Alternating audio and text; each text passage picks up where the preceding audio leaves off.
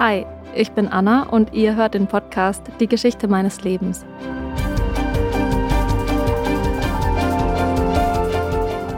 Vogelfrei, trete ein in das Land der Fantasie, fliege davon wie ein Vogel im Wind, nutze die Stunde geschwind, denn begibst du dich in einen Traum der Erfüllung.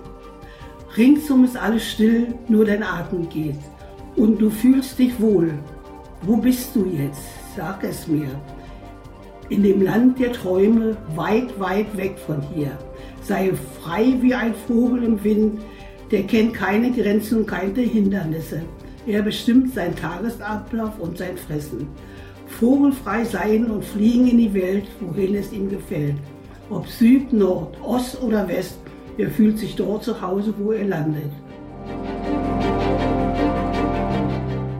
In neun Folgen erzähle ich euch die Lebensgeschichte von neun ganz unterschiedlichen, wunderbaren Frauen. Es geht um Emanzipation und ums Frausein, darum, wie diese Frauen ihren ganz eigenen Weg gegangen sind und wie es doch immer wieder Parallelen gibt, nicht nur unter ihnen, sondern auch zur heutigen Zeit.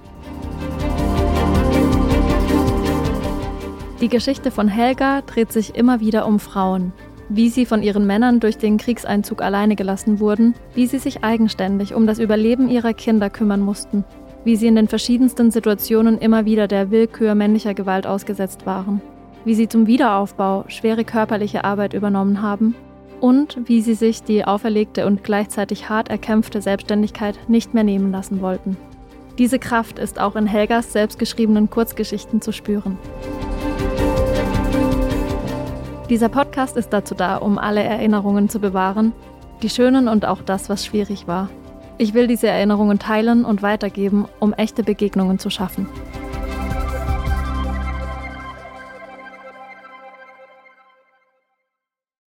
Helga wurde 1933 geboren. Zehn und 14 Jahre vorher kamen noch ihre Brüder auf die Welt, zwei Jahre vor ihr ihre ältere Schwester. Die vier Kinder wuchsen wohlbehütet im Berliner Stadtteil Charlottenburg auf, damals wie heute bekannt für einen etwas dekadenten und spießigen Lifestyle im Kiezvergleich. Auf 120 Quadratmetern hatte die Familie auch jede Menge Platz. 1933, also in Helgas Geburtsjahr, kam Adolf Hitler an die Macht. Das heißt, sie wuchs in den Strukturen des Nationalsozialismus auf, mit allem, was dazugehörte. Bund deutscher Mädel, Diskriminierung jüdischer Mitmenschen und später, 1939, dann auch Krieg. Mein Vater und meine zwei Brüder, die waren eingezogen. Dann ist meine Oma mit ihrer Schwester bei uns in der Wohnung geblieben und wir sind dann nach, nach dem Oderbruch. Oderbruch ist eine Region im Osten von Brandenburg, nahe der polnischen Grenze. Da hatte meine Mutter weit entfernte Verwandtschaft und da sind wir dann bei Einbauern untergekommen. Und dann haben wir den immer von Weitem gesehen, die Luftangriffe über Berlin. Dieser Bauer, von dem Helga da spricht, wohnte in dem kleinen Örtchen Golzow in der Nähe von Küstrin direkt an der Oder. Die trennt heute als Grenzfluss Deutschland und Polen voneinander. Der Wohnortwechsel, von dem Helga da spricht, fand vermutlich 1942 statt, um die Familie vor den Bombeneinschlägen zu schützen. Helga und ihre Schwester gingen dort in Golzow auch in die Schule. Die Mutter arbeitete bei dem Bauern, bei dem sie untergekommen waren, als Köchin. Insgesamt waren sie circa zwei Jahre dort, bis die russischen Soldaten einmarschierten. Dann hieß es eines Tages, jeder Bauer musste eine Flüchtlingsfamilie, wir waren ja Flüchtlingsfamilie, musste eine Flüchtlingsfamilie mitnehmen auf seinen Wagen. Und dann sind wir eines Tages losgezogen denn meine Schwester kam und hat gesagt, ja, ist eigenartig, ich glaube, ich habe äh, ich hab einen russischen Panzer gesehen. Das war im Winter, war das. Und die Russen sind dann auch über die Oder gekommen. Und da haben wir dann gesehen, die deutsche Wehrmacht vor uns, in der Mitte wir Flüchtlinge und hinter uns die Russen. Das muss man sich mal vorstellen. Helga, ihre Mutter und ihre Schwester waren quasi eingekesselt. Der Ort, an dem sie sich eigentlich in Sicherheit bringen wollten, wurde plötzlich durch die vorrückende Front zur Lebensbedrohung für sie. Ihnen blieb also nur die Flucht nach vorn, zurück in Richtung Berlin und die Hoffnung, da irgendwie durchzukommen, ohne von den russischen Soldaten eingeholt zu werden. Dieses Gefühl von Machtlosigkeit und Kontrollverlust muss sehr beängstigend gewesen sein. Vor allem, wenn ich mir vorstelle, als Mutter in so einer Situation zu sein, mit der Verantwortung für meine zwei kleinen Kinder, da schnürt sich bei mir alles zu. Heute denke ich, hätte ich wenigstens Google Maps und irgendwie einen Überblick über die geografische Lage. Ich könnte uns vielleicht Wege anzeigen lassen und hätte die Möglichkeit, Menschen zu kontaktieren, denen ich vertraue oder die mir irgendwie helfen können. Aber damals keine Orientierung, keine Verbindung und keine Ahnung, wie es jetzt weitergeht. So machte sich die Frauengruppe wieder auf den Weg zurück nach Berlin. Teils zu Fuß, teils auf dem Pferdewagen. Und nun mussten wir ja mitlaufen, wohin dieser Tross ging. Dann haben wir erst übernachtet in Treibhäuser auf Stroh. Und äh, verpflegt sind wir noch von, der, von den Soldaten, sind wir noch aus der Gulaschkanone noch verpflegt worden. Da waren wir glaube, drei Wochen waren wir in diese Treibhäuser und haben dann so richtig so gelegen. Und dann hatten wir auch Luftangriffe. Dann haben die, die, mit, die russischen Flieger denn uns beschossen. Dann sind wir gesprungen in Graben rein und da lagen schon Tote. Das haben wir alles so miterlebt.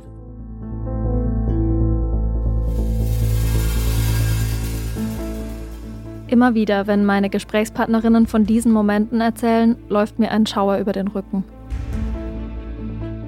Als Person, die weder Krieg erlebt hat, noch andere, vielleicht ähnliche traumatische Erfahrungen gemacht hat, kann ich mir das einfach nicht vorstellen. Und gerade deshalb ist es mir so wichtig, diese Geschichten weiterzutragen. Man muss solche Erzählungen nicht nachvollziehen können, um zu begreifen, dass die Zustände gefährlich, lebensbedrohlich und unmenschlich waren. Helga hatte immer wieder Glück. Das erste Mal, als sie nicht nach Stettin weiterreisen konnten, wo sie eigentlich hin wollten. Dort wurden nämlich drei Viertel der Geflüchteten durch Luftangriffe umgebracht. Und noch ein zweites Mal hatte sie Glück. Wir durften nicht weiterfahren, sondern der Russe hat uns wieder mit zurückgenommen. Da, wo wir hergekommen sind. Oder weiß ich nicht mehr. Und dann war immer so, ein Wagen wurde im Wald und wir konnten geradeaus. Dann war wieder, einer war im Wald, musste abbiegen im Wald und ein Wagen geradeaus. Und die abgebogen sind, die sind alle Mädchen und Frauen alle vergewaltigt worden und dann erschossen. Und wir hatten Glück gehabt, wir sind geradeaus. Das sind genau die Situationen, die ich zu Beginn der Folge als Willkür männlicher Gewalt beschrieben habe. In der Folge 4 zu Gerda habe ich schon ausführlich darüber gesprochen, welches Leid besonders die Frauen und Kinder im Krieg und in der Besatzungszeit aushalten mussten. Sexualisierte Gewalt war an der Tagesordnung und eine Frage des Zufalls. Und hier waren nicht immer nur die anderen schuld. Soldaten aus allen Ländern müssten sich diesen Anschuldigungen stellen. Nicht nur russische, sondern auch französische, amerikanische, deutsche. Helga erzählte mir, dass sie selbst zwar verschont geblieben ist, aber eine Vergewaltigung einer anderen Person miterleben musste. Und als sei das Ganze nicht furchtbar genug, wurde sie von dem russischen Soldaten dazu aufgefordert, währenddessen ein Weihnachtslied zu singen.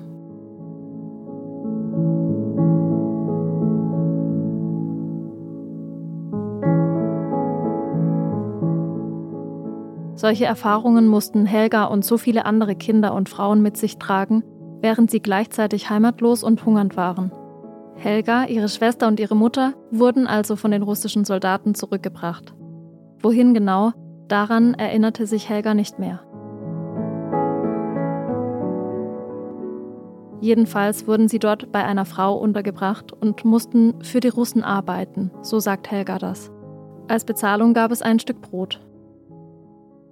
Und das Brot wurde ganz frisch gebacken und dann standst du in einer Reihe und dann hast du das heiße Brot in der Hände gekriegt. Hast du fallen gelassen, das war deine eigene Schuld. Also musstest du das heiße Brot in der Hände halten. Dann haben wir was zu, dass wir überhaupt was zu essen gekriegt haben. Diese Tortur machten sie ein bis zwei Jahre mit, also wahrscheinlich bis 1947. In diesem Jahr, 1946-47, war der Hunger besonders groß. Die Hungersnot wurde auch als weißer Tod bekannt, denn viele tausend Menschen starben an den Folgen von Hunger und Kälte. Denn in diesem Winter kam es zu Rekordtemperaturen von bis zu minus 20 Grad. Das Klauen von Lebensmitteln und irgendwas Essbarem war an der Tagesordnung. Das wurde damals Fringsen genannt, nach dem Kölner Erzbischof Josef Kardinal Frings, der den Diebstahl aus moralischen Gründen gerechtfertigt hatte mit den Worten Wir leben in Zeiten, da in der Not auch der Einzelne das wird nehmen dürfen, was er zur Erhaltung seines Lebens und seiner Gesundheit notwendig hat, wenn er es auf andere Weise, durch seine Arbeit oder durch Bitten nicht erlangen kann. Zu überleben war in diesem Winter eine Frage des Glücks. Und davon hatte Helga ja einiges. Das braucht sie auch immer wieder, auch wenn mittlerweile wieder Sommer war, als ihre Chance der Flucht kam.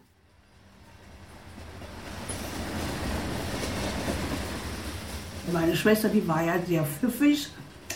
Die hat gesagt, irgendwas ist ein Güterzug und wir müssen hier weg ich erkunde mich mal. Und dann, trotzdem sie nur zwei Jahre älter war, aber die war intelligent. Ich hatte eine ganz intelligente Schwester. Und dann hat sie gesagt, also Koffer, der wurde und der, wenn ein Russe gesehen hat, dass da ein Koffer war, hat er sofort alles weggenommen. Haben wir dann einfach so, so Säcke, die waren aus Hanf. Da haben wir uns denn die Sachen, die uns geblieben sind, da reingestoppt und dann hatte meine äh, Schwester noch so eine Stelle von Kinderwagen. Dann hat sie den oberen Teil weggenommen und dann haben wir dann diese zwei Säcke, die wir hatten, darauf gelegt. Und dann hat sie gesagt, jetzt, muss, jetzt geht ein Zug.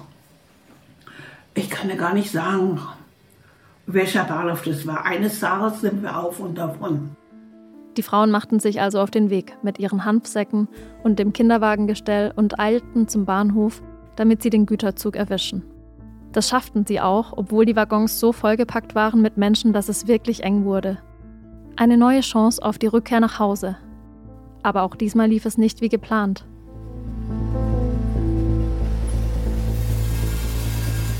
Und er ist ja gefahren und gefahren und war eingleisig und auf einmal fuhr der wieder zurück. Und dann hat er jede Station gehalten und die ersten sind rausgesprungen und dann hat der Russe mit, äh, mit Maschinengewehr, entweder bist getroffen worden oder du hattest mit. So, und dann sagt meine Schwester, hat gesagt, wenn der wieder hält, das war drei oder vier, haben wir gesagt, ja, vielleicht muss der ausgleichen. Dann haben andere gesagt, nee, ist ja nur eine Schiene. Der fährt wieder zurück, da wo er herkommt. Und dann hat meine Schwester gesagt, wenn er jetzt hält, springen wir raus. Und meine Mutter und meine Schwester ist rausgesprungen, der war, und ich war noch im Zug drin, da haben sie mich runtergeschmissen und dann auch mit dem Maschinengewehr, da waren wir erstmal im Graben. In einem Wärterhäuschen an den Gleisen haben sich Helga, ihre Schwester und ihre Mutter erstmal versteckt und mussten sich vom Schock des Angriffs erholen. Am nächsten Tag ging dann eine neue Reiseetappe los. Die Landstraße entlang wieder mit dem Ziel Berlin. Am nächsten Tag mussten wir erst mal sehen, wo wir überhaupt sind. Da war eine Landstraße da. Und ähm, meine Mutter hatte mit Geografie nicht so viel zu tun, aber meine Schwester. In Himmelsrichtung. Wir müssen dahin. Nein, wir gehen dahin. Nee, hat meine Schwester gesagt. Dann laufen wir wieder zurück. Wir müssen geradeaus, wir müssen rechts rum. Und dann nachher sind wir auch so gegangen, also Landstraße. Und dann waren wir nachher so 20 oder 25 Leute, die sich zusammen gefunden haben, aber frag mich, ob wir was gegessen haben oder wo wir übernachtet haben. Ich kann dir das nicht sagen. Das Einzige, dass wir mal so äh, vier Steine hatten und ein bisschen Holz und dann haben wir da mal Kartoffeln gekocht. Aber von was wir gelebt haben, ich weiß es nicht. Ich kann dir nicht sagen. Wir hatten ja nichts gehabt.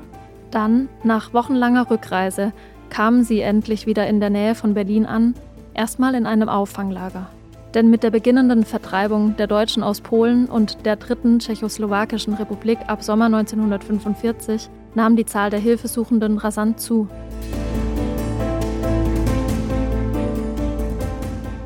Einer ersten Einschätzung im Herbst 1945 zufolge hielten sich mehr als 637.000 Vertriebene und ca. 600.000 Personen, die aufgrund von Kriegshandlungen ihre Heimat verlassen hatten, in der Provinz Mark-Brandenburg auf, also die Region, in der auch Helga mit ihrer Mutter und ihrer Schwester unterwegs war. Diese Menschen irrten zum großen Teil planlos und unterkunftssuchend herum. Anfang Oktober 1945 entschied die brandenburgische Regierung, eine allgemeine Stoppanordnung für die ganze Zone gelten zu lassen, die das unorganisierte Umherwandern von Flüchtlingen und Vertriebenen verbot. So wurden Auffanglager an der Oder gebaut, um von dort aus die vertriebenen Transporte geordnet weiterzuleiten. Als Auffangspunkte wurden Küstrin, Forst, Spremberg und später Angermünde eingerichtet, obwohl diese Kleinstädte selbst großflächig zerstört waren und kaum Lebensmittelvorräte, keine Wasserversorgung, keine ärztliche Hilfe, Medikamente, Unterkünfte oder Transportmittel hatten. Bis Ende 1945 wurden 87 Lager freigegeben, die jeweils ca. 125.000 Personen aufnehmen konnten.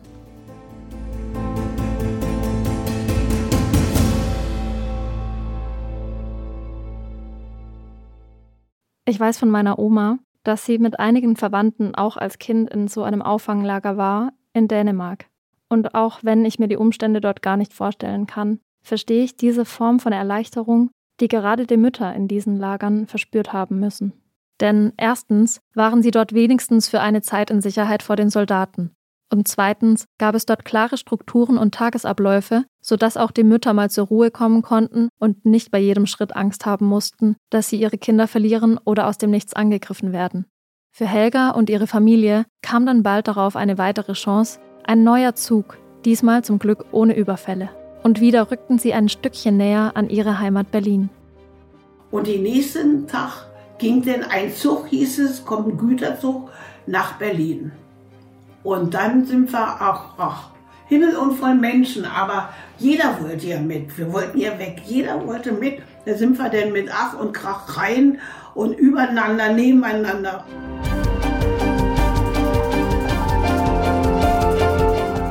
Helgas Familie kam im Berliner Osten an, Ende der 40er Jahre. Bis zurück zu ihrer Wohnung in Charlottenburg in der Nähe vom Kaiserdamm mussten sie die ganze Strecke laufen immer im Ungewissen, was sie eigentlich erwarten würde. Zur Erinnerung, Helgas Großmutter und deren Schwester waren während dieser gesamten Zeit in der Wohnung der Familie. Und über all die Jahre gab es keine Kommunikation zwischen den Familienmitgliedern. Das heißt, Helga wusste natürlich auch nicht, ob ihre Großmutter überhaupt noch am Leben war, ob das Haus noch stand, ob es eine Zukunft in Westberlin gab. Aber das Glück war schon wieder auf ihrer Seite.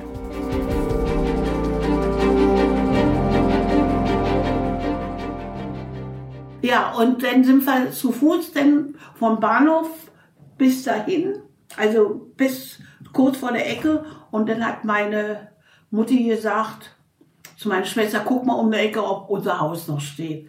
Und da hat sie um die Ecke geguckt und hat gesagt, ja, unser Haus steht. Und das haben wir denn eine Frau zu verdanken.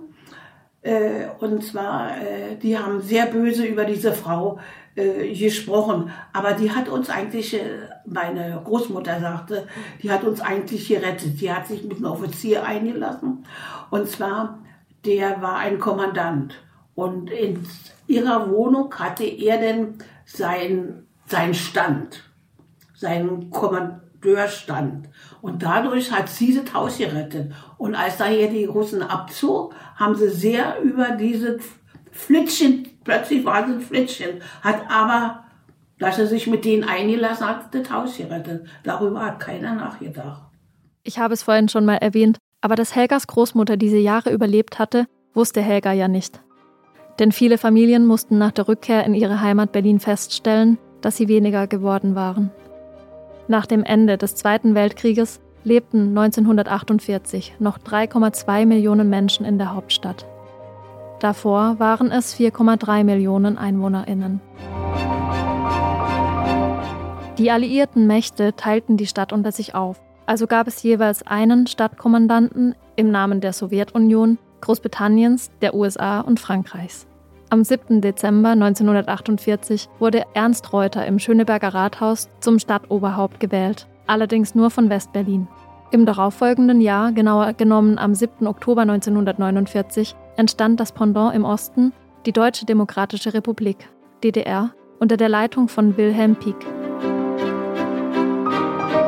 In der großen Berliner Wohnung von Helgas Familie begannen also die Aufräumarbeiten und der Versuch, irgendwie wieder einen Alltag aufzubauen. Und wenig später kam dann sogar die Nachricht, dass ihr Vater und ihre Brüder aus dem Krieg zurückkommen würden. Der Vater war in Sibirien an der Front in Sevastopol.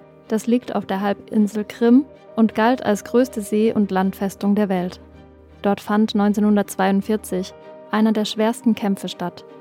Auf beiden Seiten starben innerhalb von wenigen Tagen Zehntausende Menschen.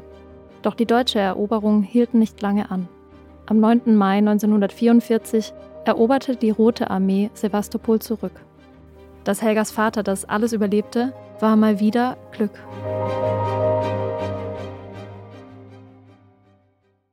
Nach jahrelanger Trennung war die Rückkehr der Soldaten natürlich ein Grund zur Freude, aber auch befremdlich. Helgas Mutter war so aufgeregt, dass sie nicht selbst zum Bahnhof konnte, um ihren Mann abzuholen. Der kam 1947 oder 1948 wieder zurück nach Deutschland. Stattdessen schickte sie ihre beiden Mädchen. Meine Mutter hat gesagt, ich kann den Papa nicht abholen. Ich, ich, ich traue mir das nicht zu. Da war vorher eine Schwester, eine Rote Kreuzschwester, die hat gesagt, dass jetzt mein Vater entlassen wurde und dass er mit dem Zug am Bahnhof Zoo ankommt. Und sie könnte, meine Mutter könnte ihren Mann abholen. Und da hat sie gesagt, das kannst du nicht. Und da hat sie uns beide Kinder geschickt, meine Schwester und mich, am Zoo. Und da haben wir so ein Plakat gehabt, also mit den Namen meines Vaters drauf. Und dann haben wir gewartet. Dann kam der Zug an und viele, viele, ach, äh, viele, viele, viele sind ausgestiegen. Und ganz zum Schluss kam ein ganz kleiner Mann an. Ganz, das war mein Vater.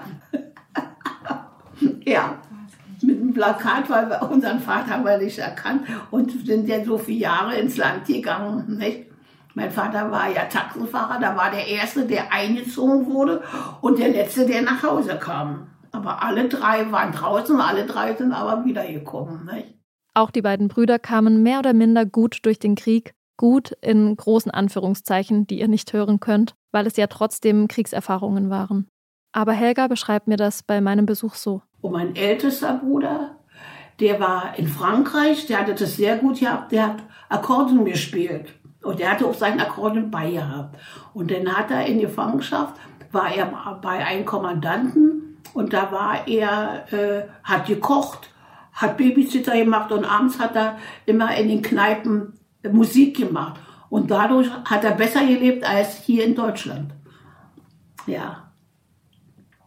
Und mein anderer Bruder, der war, äh, der war Matrose, der ist zweimal mit einem U-Boot untergegangen, aber zweimal gerettet worden. Der kam dann aus englischer Kriegsgefangenschaft. Der hat sich gemeldet bei der Fremdlegion und war sie, sieben Jahre in, in Indochina. Die französische Fremdlegion. Ja. Und dann nachher, als er wiederkam, ist er nach dem Osten gegangen und da war er sehr begehrt. Er konnte Englisch, er konnte Französisch und er konnte mit Waffen umgehen. Und dann durften wir aber keinen Kontakt haben und habe seitdem meinen Bruder nie wieder gesehen.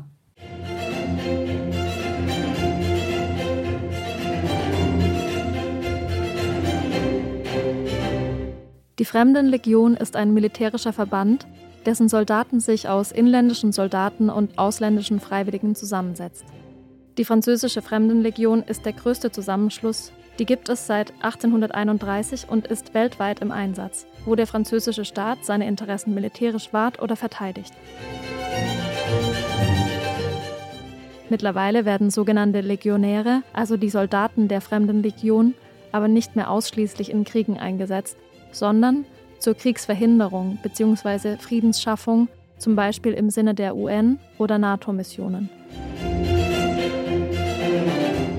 warum Helga bis zu seinem Tod nie wieder etwas von ihrem Bruder hörte, könnte an den Regeln der Legion liegen. Jeder Legionär bekommt eine neue Identität zugewiesen. Dieses sogenannte Anonymat umfasst einen neuen Vor- und Nachnamen, neue Elternnamen, einen neuen Geburtsort und ein neues Geburtsdatum. Spätestens mit dem Austritt aus der Fremdenlegion erlischt die falsche Identität, außer der Soldat ist französischer Staatsbürger und möchte den Namen behalten. Sollte ein nicht-französischer Legionär im Gefecht schwer verletzt werden, kann dieser auf Vorschlag des französischen Verteidigungsministers die französische Staatsbürgerschaft erhalten. In Deutschland ist die Anwerbung für die Fremdenlegion strafbar. In den ersten Jahren nach den Weltkriegen wurden Ausnahmen erlaubt.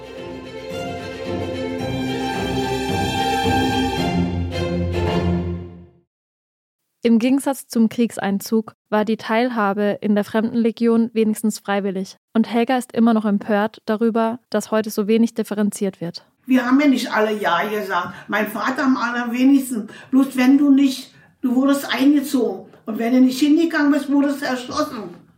Von meiner Mutter, der Stiefbruder, der hat sich erschossen, der war Junglehrer und der wollte nicht in den Krieg, der hat sich erschossen. Sind viele so gewesen. Ja, das war ganz, war eine schlimme Zeit. Du hast ja das als Kind so ja nicht mitgekriegt. Was ist denn, du bist mitgelaufen, ob du wolltest oder nicht. Meine Eltern, wir haben nie darüber diskutiert. Ich kann mich als Kind gar nicht, auch meine Eltern nicht. Also ich kann mich nicht entsinnen, dass mal so ein, mein Vater, der ist nur gegangen, weil er musste. Ich kann ja auch nicht sagen, ich hatte dazu gar keine Meinung, weil ich äh, erstmal war ich Kind, konnte das gar nicht so einschätzen. Genau wie Helga sagt, sie war noch ein Kind. Und in den meisten Fällen bedeutet das, dass sie nicht über die politischen Einstellungen ihrer Eltern Bescheid wussten. Deshalb ist es mir wichtig, das an dieser Stelle einmal zu sagen. Aus welchen Gründen die Männer in den Krieg gezogen sind, können wir nicht überprüfen. Sicher gab es genügend Fälle, in denen die Väter und Brüder mitgegangen sind, weil sie keine andere Wahl hatten. Aber wir dürfen hier auf keinen Fall die Vergangenheit romantisieren und so tun, als hätten sich nicht tausende Männer aus vollster nationalsozialistischer Überzeugung für den Krieg entschieden. In einer späteren Folge erzählt Brigitte zum Beispiel von ihrem Vater, auf den das auf jeden Fall zutrifft.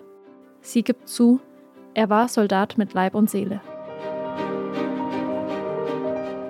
Die Frauen aus Helgas Familie waren über Jahre hinweg alleine und für sich selbst verantwortlich.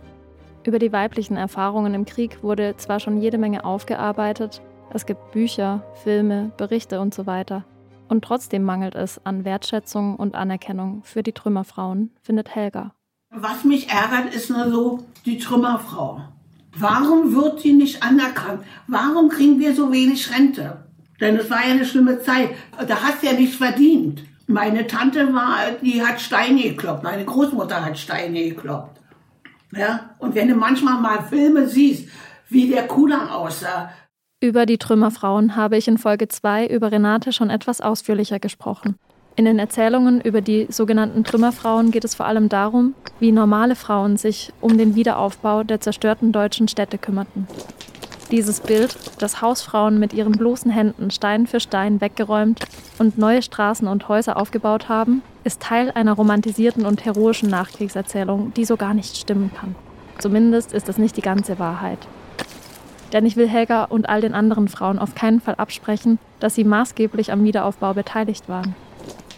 Trotzdem, bei der Menge an Kriegstrümmern hätte es viel länger gedauert und wäre auch baulich nicht korrekt abgelaufen, wären Privatpersonen dafür verantwortlich gewesen. Darüber sind sich die meisten Historikerinnen heute einig. Häufig waren professionelle Firmen mit entsprechenden Geräten, Fachwissen und ausgebildeten Arbeitskräften vor Ort und haben die Hauptarbeit im Wiederaufbau geleistet.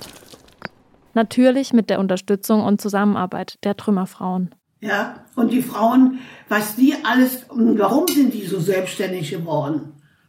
Weil sie ja äh, schwere, äh, körperliche, schwere Arbeit machen mussten. Die haben die Straßenbahn gefahren, die Frauen. Was haben die, was haben die damals alles gemacht? Und dass, dass die Männer dann wiederkamen, dass die Frau natürlich dann selbst, das war nicht einfach. Über die Herausforderungen, die die Selbstständigkeit vieler Frauen für die Kriegsheimkehrer mit sich brachte, habe ich in Folge 5 über Ina etwas ausführlicher gesprochen.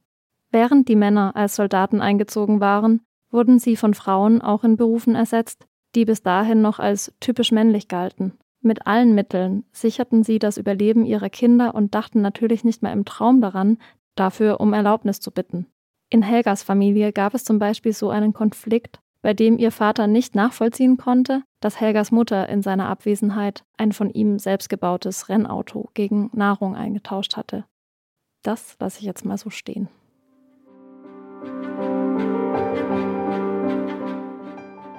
Die Zeit der Besatzungsmächte und des Wiederaufbaus ging auch an den Kindern nicht spurlos vorbei. Während ich mit 15 Jahren mit meinen Eltern darüber gestritten habe, dass sie mir auch endlich erlauben sollen, bis 12 Uhr feiern zu gehen, so nach dem Motto, die Eltern von meinen Freundinnen sind alle so viel cooler als ihr, mussten Helga und ihre Schwester, die Mutter und Oma dabei unterstützen, genügend Geld zusammenzutragen, um zu überleben. Und dabei war der Kreativität keine Grenzen gesetzt. Ach, mit meiner Schwester, was habe ich? Also nein, was habe ich mit meiner Schwester alles gemacht? Dann sind wir und haben leere Flaschen geklaut. Da war so am Bahnhof Westend, ist auch wieder in Charlottenburg, da gab es leere Flaschen. Und die Russen, die brauchten Flaschen, die haben sich Schnaps gebrannt aber hatten keine Flaschen. Dann haben wir die Flaschen geklaut, sind nach Potsdam gefahren zu den Russen, haben denen die Flaschen gegeben und die konnten uns auch bezahlen. Und dann haben wir Kohlrüben dafür gekauft. Ich habe vier Wochen Kohlrüben gegessen. Ich esse bis zum heutigen Tag keine Kohlrüben mehr. Weitere Beschaffungsmaßnahmen waren zum Beispiel Kohlen aus einem vorbeifahrenden Zug einsammeln.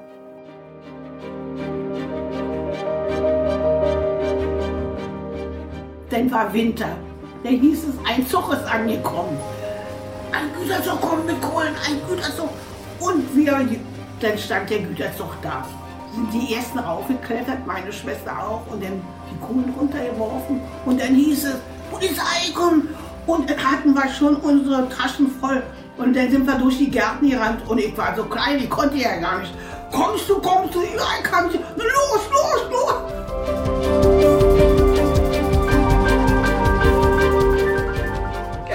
durch die Gärten rein, Fürstenbrunner Weg. Und so haben wir uns geholfen. Ist nicht, was wir nicht gemacht haben. Aber Not macht erfinderisch.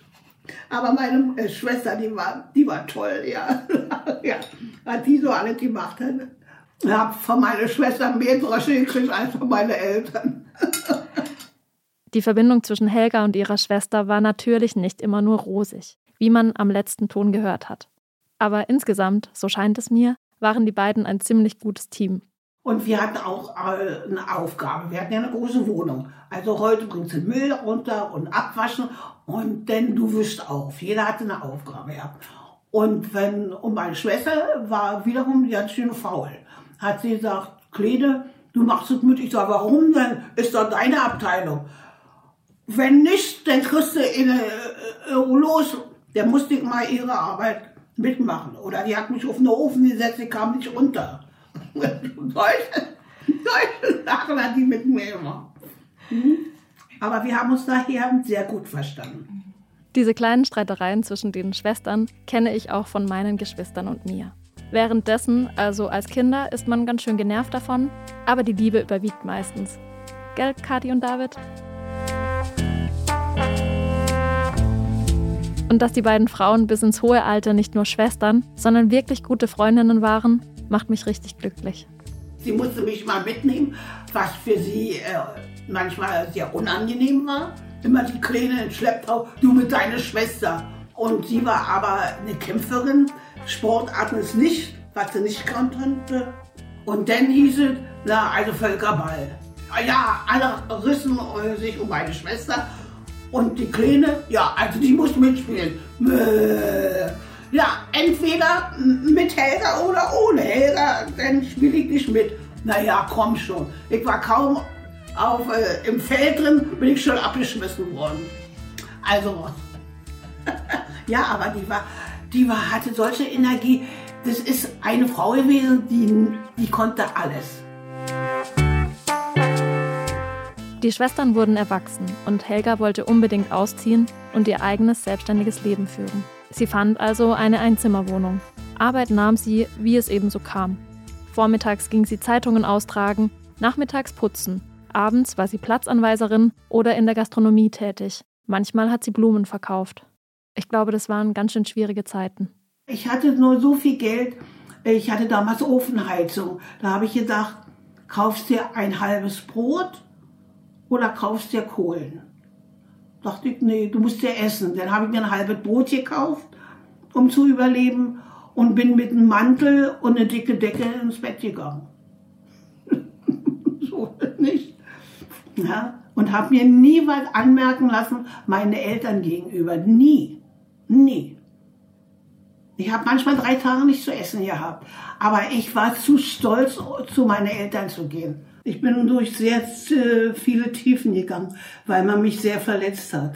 Sehr, sehr viele Tiefen.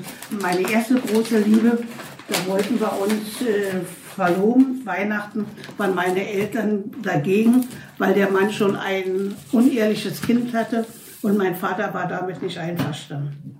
Damals war eben die Zeit, wo du noch deine Eltern bitten musstest oder da, da wurdest du ja erst mit 21 erwachsen. Und irgendwann fand sie dann eine feste Anstellung als Bauelemente-Fachverarbeiterin. Sie überzeugte die Firma durch ihren Ehrgeiz, ihr Durchhaltevermögen, ihr Talent und blieb viele Jahre dort. Und das ist der Unterschied. Ich bin gerne arbeiten gegangen. Und manchmal war es so schwer und dann, dann habe ich das nicht begriffen. Weil ich bin ein Typ, der, wie soll ich sagen, ich habe eine schwere Auffassungsgabe. Aber was ich kann, das kann mir keiner nehmen. Und das ist mein Vorteil. Manche, die, wie meine Schwester, die hat nie, die hat nie Gedichte gelernt. Ich habe gebüffelt und gebüffelt und sie einmal durchlesen kann ich. Ja, aber sie hat vergessen. Ja, und so, äh, so ist aber jeder anders. Aber ich habe mich nie unterkriegen lassen. Und sie lernte ihren ersten Partner kennen, den Vater ihrer Tochter. Der war 20 Jahre älter als sie. Somit war er natürlich viel reifer und ernster als die Jungs, die in Helgas Alter und hatte dementsprechend mehr Lebenserfahrung.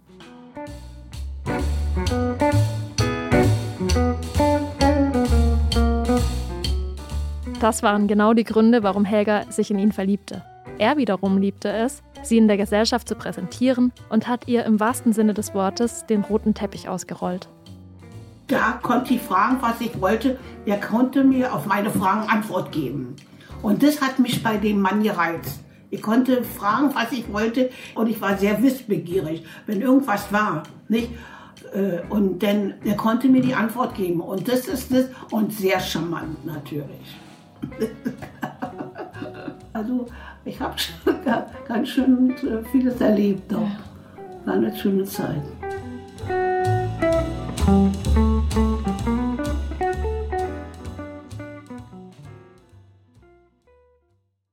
Nach diesen schönen Zeiten kamen leider auch sehr traurige Phasen, denn ihr Partner starb im Alter von 55 Jahren. Und Helga war dann mit Mitte 30 Witwe und alleinerziehende Mutter. Doch auf ihre Schwester war Verlass. Die hat sie richtig aufgefangen. Sicherlich emotional, aber auch ganz pragmatisch.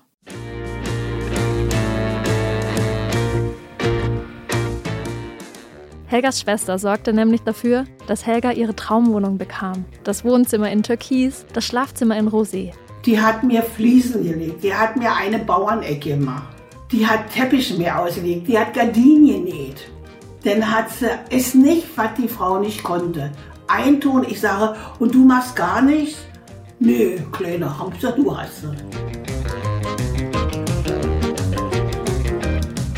Bei Kaffee und Kuchen erzählt Helga mir noch die Anekdote von einem Wohnwagen, den sie gemeinsam mit ihrer Schwester gekauft und ausgebaut hatte.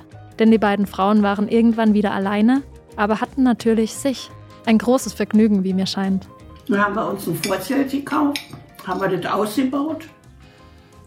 Richtig wie ein Wohnzimmer. Ich muss mal demnächst mal die, die Bilder raussuchen. Und dann wurden wir immer beide beobachtet. Na, dann dachten die, wenn wir in Urlaub gefahren sind, wir wären Lepsen. Wir hatten Schwierigkeiten gehabt, ein Zimmer zu kriegen. Habe ich gesagt, das war eine Schwester. Wir haben unsere Ausweise zahlen müssen. Sie war immer nur in Hosenanzug. Und wenn wir tanzen gingen, dann hieß es, ja, eigentlich sieht aus wie ein Mann. Aber die trägt doch Frauenschuhe. Aber wir haben uns einen Spaß daraus gemacht. Da habe ich gesagt, ganz laut, na denn, wenn verloren war uns. wenn verloren war uns. Und die aus dem Verein, die haben bis zum heutigen Tag immer äh, gezweifelt. Habe gesagt, ich kann doch nicht dafür. Ich hatte nur eine äh, Mutter und ich hatte auch nur einen Vater. Das ist meine Schwester. Was soll ich machen, wenn die anders aussieht wie ich? Ich war mehr die Elegante und sie war so der Typ. Die Unterstützung unter den Frauen in Helgas Familie hält auch bis in die nächsten Generationen. Helgas Tochter zum Beispiel hat sich selbstständig gemacht. Und damit sie auf die Beine kommt, haben Helga und ihre Schwester dann die Enkelin oft zu sich genommen. Die Emanzipation der Frau, das selbstständige Leben und für sich sorgen, war damals absolut notwendig und aus der Situation heraus erwachsen. Von all diesen Errungenschaften profitieren wir alle auch heute noch. Und irgendwie macht es mich stolz, dass Helga, ihre Schwester und alle Nachkommen diesen Weg weiterführen können.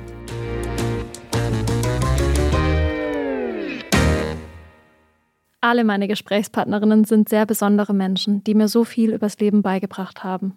Ich habe es ja am Anfang schon einmal erwähnt. Helga hat, wie Renate aus Folge 2, das Schreiben für sich entdeckt. Sie schreibt ihre eigenen Kurzgeschichten. Seit sie 55 Jahre alt ist, bringt sie so ihre Gedanken und Gefühle aufs Papier.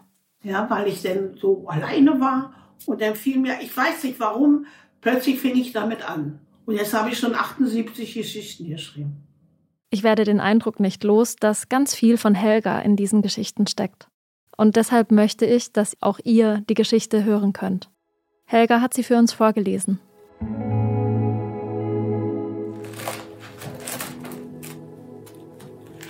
23.07. Felix, der kleine Spatz von Berlin. Einst lebte ein kleiner Spatz mit seinen Eltern in einem Park hoch oben im Baum. Gut geschützt von Regen und Sonnenschein, mit seinen Geschwistern vier an der Zahl. Früh musste er lernen, sich durchzusetzen. Trotzdem er der Jüngste war, voller Neugier guckte er in die Welt der Menschen. Was gab es da alles so zu sehen? Mal traurig, mal heitere Geschichten. Und eine Geschichte, die ihn selbst betraf. Er wuchs wohlbehütet auf. Nur seine Neugier kannte keine Grenzen. Er wollte die Welt erobern und blieb auf der Strecke. Eines Tages war sein Ausflug ziemlich weit. Oh, was gab es das alles zu erleben? Er landete in einem Wald und setzte sich auf einen Zweig um auszuruhen. Doch böse Menschenkinder schossen auf ihn und er fiel runter. Da lag er nun, hilflos und allein.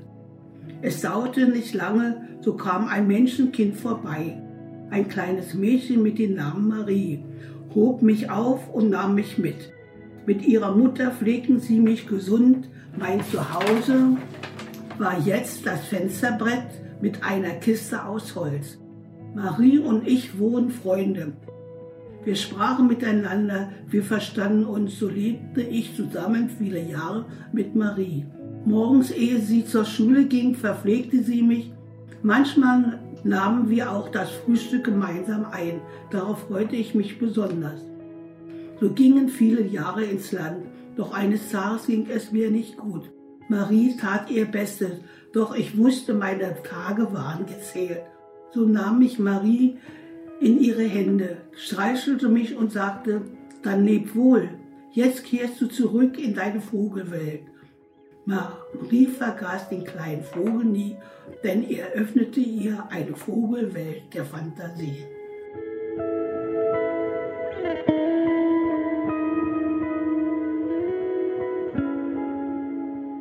Sonst hatte ich ja immer Verpflichtungen. Ich hatte, hatte ja ein bewegtes Leben. Ich war in Frankreich, ich war in Spanien, ich war in Italien. Das waren alles Urlaube, schöne Zeiten. Ich war auf Camping damals noch. Also sehr bewegt. Aber ich musste auch immer für meinen Unterhalt alleine gerade stehen. Und das habe ich auch gemacht. Ich habe immer den geraden Weg gesucht, aber durch meine Arbeit.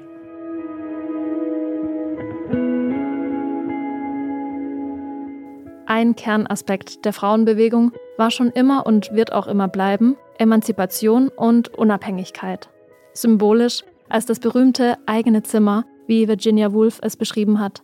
Und Helga kam in ihrer zweiten Lebenshälfte dazu, sich voll und ganz ihrer Leidenschaft hinzugeben und schreibt bis heute bewegende Kurzgeschichten.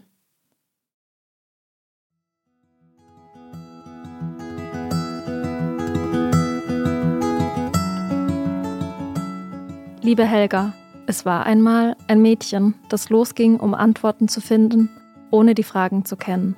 Das suchte, ohne zu wissen, wonach. Es hörte nur zu, fühlte mit und verstand. Es fand einen Schatz von Geschichten und tauchte ein in ein Meer von Gedanken und Bildern. Du kannst es dir vielleicht schon denken. Dieses Mädchen bin ich und ich wollte dir mit dieser Postkarte nochmal von Herzen Danke sagen.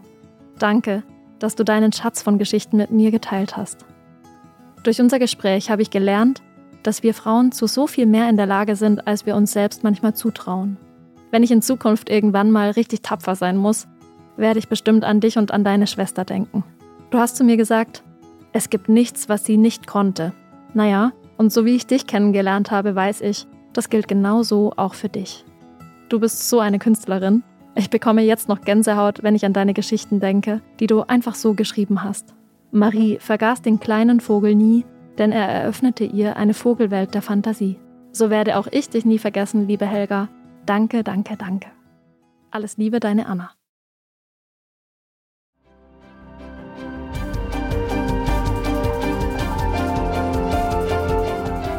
Ihr Lieben, ich danke euch ganz herzlich fürs Zuhören und möchte an der Stelle auch mal ein riesengroßes Dankeschön loswerden an den Verein Freunde alter Menschen und an die neun Frauen, die mir aus ihrem Leben erzählt haben.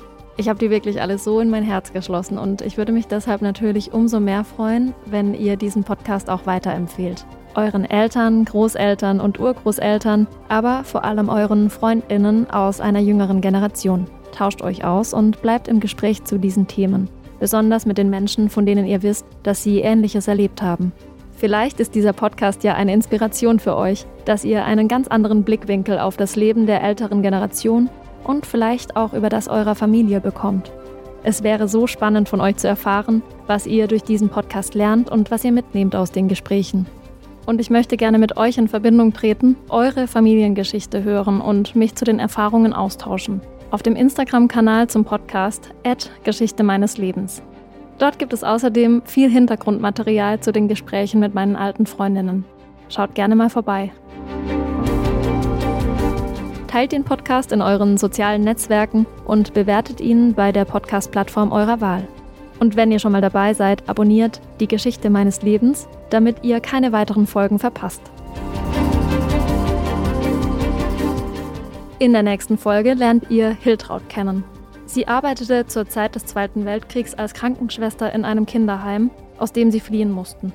Nachdem zwei andere Krankenschwestern auf der Flucht mit 23 Kindern abgesprungen waren, musste Hiltraud auf einmal alleine übernehmen. Als nun das so war, dass wir da weg mussten, hatte ich plötzlich die Verantwortung, wissen nicht? Fühlte sich keiner verpflichtet. Die wollten zwar denn auch mit hinter die Oder, ja, wir kommen auch mit, aber keiner hat gesagt, da können ihr euch melden. Die Kinder mussten dort zu essen kriegen. Woher nahm Hiltraud damals die Kraft, diese mutige Rettungsaktion zu unternehmen? Und vor allem, konnten am Ende alle Kinder gerettet werden? Lasst es uns in der nächsten Folge gemeinsam herausfinden und in Hiltrauds Lebensgeschichte abtauchen. Bis dahin, ich freue mich auf euch, eure Anna.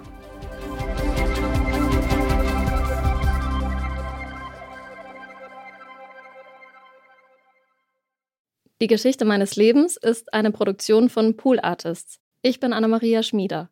Projektleitung Paula Georgi. Producer Charlotte Steinbach. Redaktion Lisa Hertwig und Charlotte Steinbach. Artwork Luisa Breuer. Executive Producer Maria Buckelberg und Frieda Morische. Frauenstimmen. Klagen, lachen, klüger werden. Ich bin Ildiko von Kürti, ich bin Buchautorin und Journalistin und in meinem Podcast spreche ich alle zwei Wochen mit lebensklugen und mutigen Frauen über das Loslassen und das Aufbrechen, das Verlieren, das Suchen und das Finden.